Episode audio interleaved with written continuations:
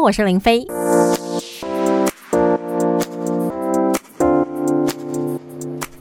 你现在收听的是 FM 一零六全广播，星期一到六上午九点到十二点，生活啊 Go Go，我是林飞。我们今天呢，特别为您邀请到台中市政府法制局局长李善植李局长来到我们节目当中。Hello，局长早安。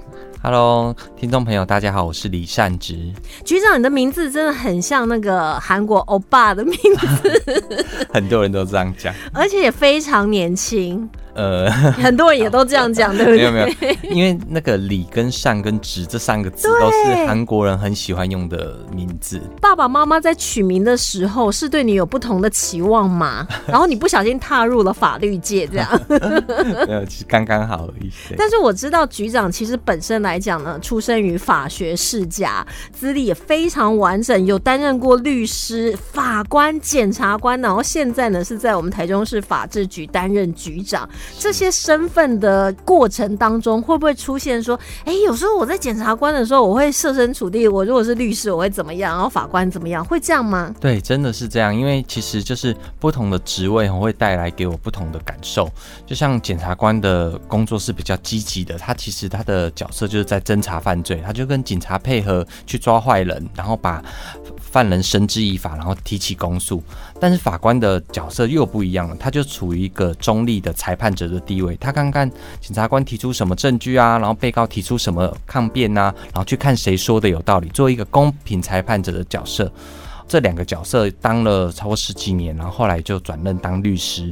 当律师是又又变成不一样的感受，因为以前当检察官跟法官是在公部门，公部门你习惯用呃以上对下的方式在处理事情啊，但是。当律师的时候，你就可以第一线的听到说，哎，民众的需求是什么，或者是民众真的遇到什么的样的困难。嗯，所以这三个工作都带给我不同的生活经验，还蛮特别。会不会说我现在在当律师，但是因为我当过检察官，然后我也知道法官的心理，然后我就可以揣测他们的心理，他们会有什么样子的动作，所以我就可以再抢先一步，耶！其实会有时候会难免那个职业病会跑出来。例如当律师的时候，那个当事人会跟你讲说：“哎，其实我跟你讲，我真的是冤枉的。我遇到什么事情，这个真的是你要帮我洗刷冤屈。”但是他讲出他的辩词以后，其实有时候他讲的太扯的时候，我当下会觉得说。你你这一你这一招这个说法讲过好多次了，你还是老实告诉我到底有没有做好？哎，说真的，当事人面对律师，他们真的会讲真话吗？人性嘛，多少都会想要保护自己，所以。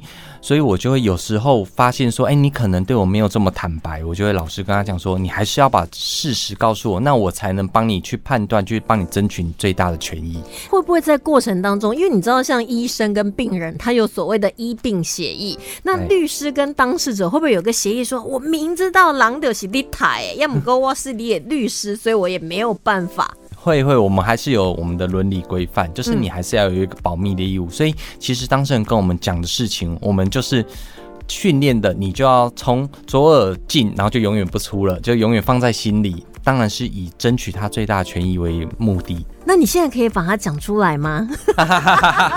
想知道哪一个人呢？真的非常非常好奇。不过呢，其实现在转任到我们台中市政府法制局，那又是回到了公部门。其实那个角色的扮演真的就是非常全面性哦。但是我也很好奇，就是检察官真的都全力配合警方吗？哎，其实大家对检察官哦都会觉得说，哎，他在跟检察。警察一起在打击犯罪，但是其实检察官的工作，它其实是很多样又复杂的。听众朋友可能比较不知道，检察官一般哦。举我们正常检察官一个月在处理的事情分为四块，第一个叫内勤，内勤就是哦，你差不多一两个月就会轮到一次。以台中市为例，当天所有警察抓到的现行犯都要送给这个检察官做做处理，他可能要去跟法官申请羁押，他可能问一问要放人交保啊，这是例行性的工作。另外还有所谓的外勤，外勤就是比较特殊，我们的检察官，我国的检察官很特别，他要跟着法医去处理当天。非意外死亡的案件，也就是所谓的相验，就是要去跟法医去看，说，哎，这个人为什么忽然间过世了？到底是他杀，还是因为其他生病的原因？就要去做这一方面的判断。所以，检察官有一很大的工作要去看尸体。哦，这个部分对很多女性的检察官，她可能就不太喜欢，因为的确要接触这个，有时候。眼见的哈，可能还其次，最重要是那个味道。有的人对于味道就很很抗拒。但是如果说你在那个时间久了，你可能就习惯那个味道，就进入那个比如说检验室的地方。是，但是有时候在这个不知道怎么讲，有时候那个味道哈，它如果发酵的特别好的时候，会让你印象深刻。你会觉得哦，整个闻到了就。好像两三天都一直在你的鼻子里面，都挥之不去。哇，那这个真的是在外勤上面可能会面临的。我之前还有想要去考那个学士后法医呢。哇，是哦。对，但是化学物理都太差了，所以没有办法。其实这一份工作哈，检察官的工作很有意义，就是变成他除了在侦查犯罪以外，各个面向中，不管是我刚才提到的香艳，或者是内情，或者是警察临时说，哎。完蛋！忽然发现有鲁人勒赎事件，马上要上线监听，马上要指挥侦办，你就要赶快跟警察配合，教他们怎么处理，然后在法律上要遵守什么样的程序，其实是充满机动性跟挑战性的。哎，所以像那种非法取得的证据，就是都没有办法当做是呈堂证据，是不是很扼腕？就比如说你偷听到的，对，然后或者偷跑进去人家家，然后可能搜到了什么东西，虽然真的就是可以让他一刀毙命证据，但是这是非法。取得啊，对啊，对啊，所以我们我们其实，在法院他会希望说，你提出的证证据都是合法取得啊，如果是。尤其是警察公部门，你如果用不当的手段去拿到证据，在法庭上原则上都不能用。像我有时候看那个美剧，就比如说啊，我们现在啊就是在跟监这个嫌疑犯啊，但是你又没有足够的证据可以去开搜索票啊，去搜他们家，所以就只好说，那我就跟踪他。他去喝了一杯咖啡，他离开以后，我就马上冲过去说，这个咖啡我要收起来，去收集 DNA，这样是可以的吗？其实我们类似的状况遇到就是通奸的例子啊，因为其实通奸就是呃正宫都常常想要去抓奸，但是抓奸你有时候因为他们在做相关的行为都是比较隐秘的，所以你常常要破门而入。破坏门锁进去，这其实都是游走在犯罪的边缘。所以有时候是不是会看到那种原配他自己，然后变成是他好像侵入人家家，比如是小三家，是他自己反而被告，你就会觉得说怎么还有这种事情？是啊，甚至我们还有遇到说去给人家装窃听器、装 GPS。后来他自己犯的罪或者侵入住宅，他自己犯的罪都比那个通奸罪最后被受到的惩罚还重。之前好像也有一对夫妻也是这样，他就把他先生的车子装上了 GPS，然后要去查他，要俩搞就对。但是后来好像就什么妨碍秘密罪。对，所以所以其实，在做相关的收证手段哈，有时候不是取得证据而已，你你有时候不但取得证据，你会导致自己受到追诉处罚，因为你也许你犯罪了。甚至你取得到证据还不能用，那就很可惜。所以我们觉得，其实遇到类似的状况，还是要呃去询问专业的法律意见。那像之前我有看过一个新闻，就是可能那个太太啦，她要伙同，就是哎，伙同好像是一个不好的名字，她要跟那个就是征信业者，然后一起去抓先生。那后来可是或许先生他们很快就结束了，所以他就赶快冲进那个 motel，就是你还没有把那个被单收起来，还没有放进去洗衣机，他去买那个被单，这样。这样的证据可以用吗？其实这样的证据应该算还算合法取得，因为毕竟他那个被单的所有权是属于旅馆业者的啊。旅馆业者如果他愿意卖给你，对，那就算了。对，那那其实这个。哎，然后其实这里面也有一点点美感，因为其实我们经过的使用过的物品可能会留有一些 DNA，不仅是毛发或者是。一些议题的 DNA，其实在科学上都可以做相关的取证的哦。所以这个如果是跟 motel 买的话，算是合法。这一招呃，很多大老婆常常用。那如果说是去捡他们家的垃圾呢？比如说，哎，我就觉得这个小三应该就是我老公的小三，然后他丢出来的垃圾，因为他们没有上 motel 啊，我买不到那个床单、床罩啊，我又没有办法进入他家，我怕侵入人家的民宅。那他丢出来的。垃圾搞不好里面有我老公的 DNA 啊，这样可以吗？原则上，如果是他把它当垃圾处理的话，就是他已经不要的东西，那我们去捡，那那样是可以的。但是还要这个部分要特别小心，说你不要去。闯进别人家去搜 去拿，这样就不对了。对，那那如果闯进大楼呢？对，一样一样，大楼也是你不是那里的住户，你也不能任意进去。哇，那这样要收那个垃圾也很麻烦呢。因为如果在大楼的收集，你又不是那个社区的，你也没办法进去。如果大楼管理员让你进去呢？但但是还是不太好。所以大家对于垃圾这件事情，就自己要小心，以免就像我们刚才局长跟我们提到的，你自己犯的罪都比你要告人家的那个罪还要强，可能还要重。对，哎，我觉得检察官工作好有趣哦。那你刚才有提到说内勤还有外勤，然后还有就是临时机动，还有吗？不是有四大？还有就是一般的正常的分案。其实哦，我我觉得。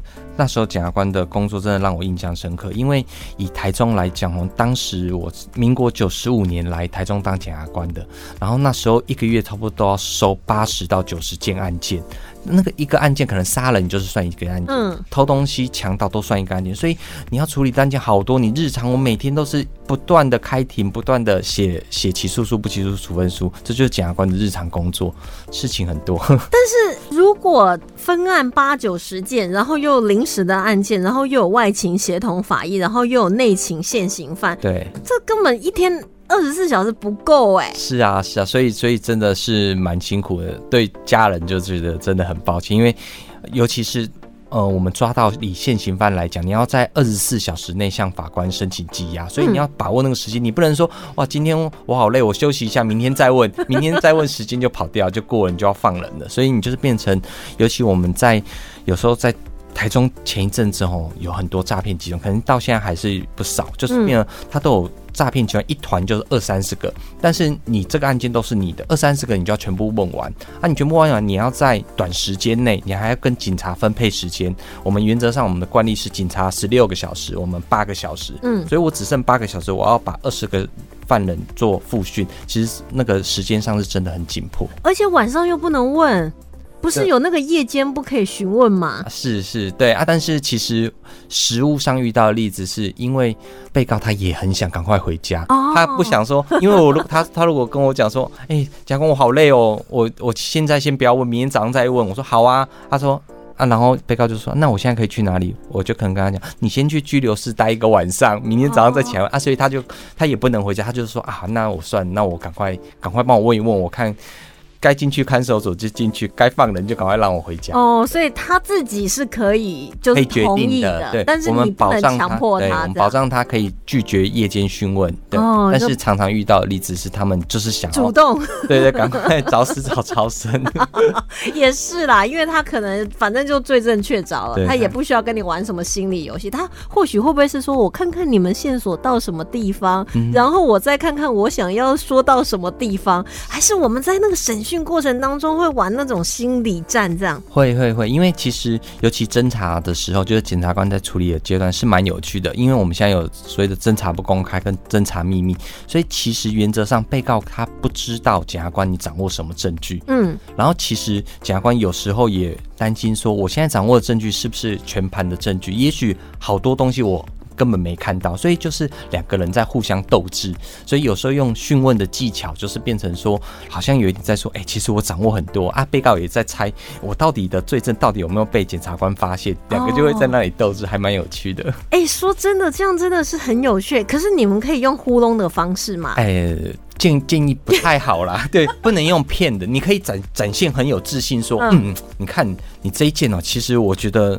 你看，我以哪一些哪一些证据判断？哦，这样这个证据很明确哦，不能不能用骗的，只能用自信心来给他 给他压迫，有点像是那种势力的嚣张，对吧？对，呃，我看你这样好像没有太多证据，然后那个嫌犯就开始纳凉，换检察官在那边紧张。但是如果说你手边的证据，你觉得说其实这这可以定罪啦，这是已经算是掌握了九成九啦，所以你讲或不讲都其实不会影响到判决了。是是是，我们。有时候也会对适当的告诉他他的权益。哇，我觉得检察官很赞呢！要考过什么考试才可以当检察官？哦，给我下一个人生的目标。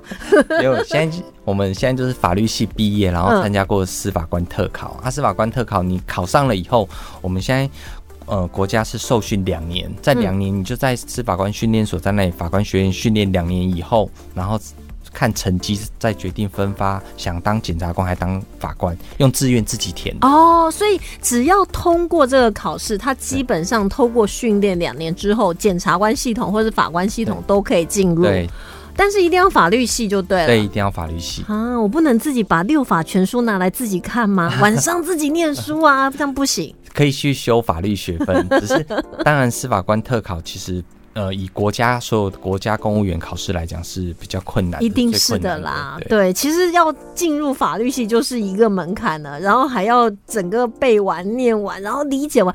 问题是法律上面的文字为什么总是那种跟我们一般阅读的文字就是不同？他们你们就是意图使人不了解。法我们法律有它的传统，所以它有一些的文字会用文言文，嗯啊，讲话这知乎者也啦，不然就是要一大堆否定。在肯定弄得大家团团乱，然后你就想说，这到底是我要答应还是不答应？这样是对还是不对？就是你的否定当中还有肯定，肯定里面又有否定，然后又不是负负得正，搞不好负负还是负呢？是是，对，所以不过这个也是反映到我们在。呃，从事法律工作面临到一个很大的挑战，也就是其实法律就是白纸黑字，每一个民众都看得懂，但是其实它隐含隐藏着这个法律文字的理解，这个是非常专业，需需要透过法律系长久的训练。但是我们遇到最大问题就是民众他觉得，哎，反正白纸黑字这样这这一句话他会他读得懂，他就他自己的方式去解释，可是他的解释方式常常跟真正法律。文字要表达意思其实是有差距的，所以这就常常就变成说，我们遇到一个社会事件，每一个人都可以他针对他这个法条，他发出发表出他自己的看法，但是这个自己的看法可能又不是真正权威者或。真正最高法院他们想要表表达出的看法，嗯，那就变成说民众对法律的期待跟法律所落实出来的现实是有一段差距的。这这可能也就是为什么很多人民众对司法不太信任的原因之一。嗯，有可能是我们错误的解读那个法律的相关文字啊。所以是不是我们应该要把那种法律文字的素养就早一点放到学校呢？让就是我们在求学的生涯就基本了解，也不会。导致说哇，你看那个六法全书，你把它翻开了，你会觉得说啊，看不懂。虽然都是国字，看不懂。不过今天其实还蛮高兴的，我们邀请到台中市政府法制局的局长李善植李局长来到我们节目当中。因为局长本身来讲的话，担任过律师、检察官，还有法官，然后现在又在法制局，所以我觉得局长你一定要常来我们节目，因为我们今天稍微揭开了检察官。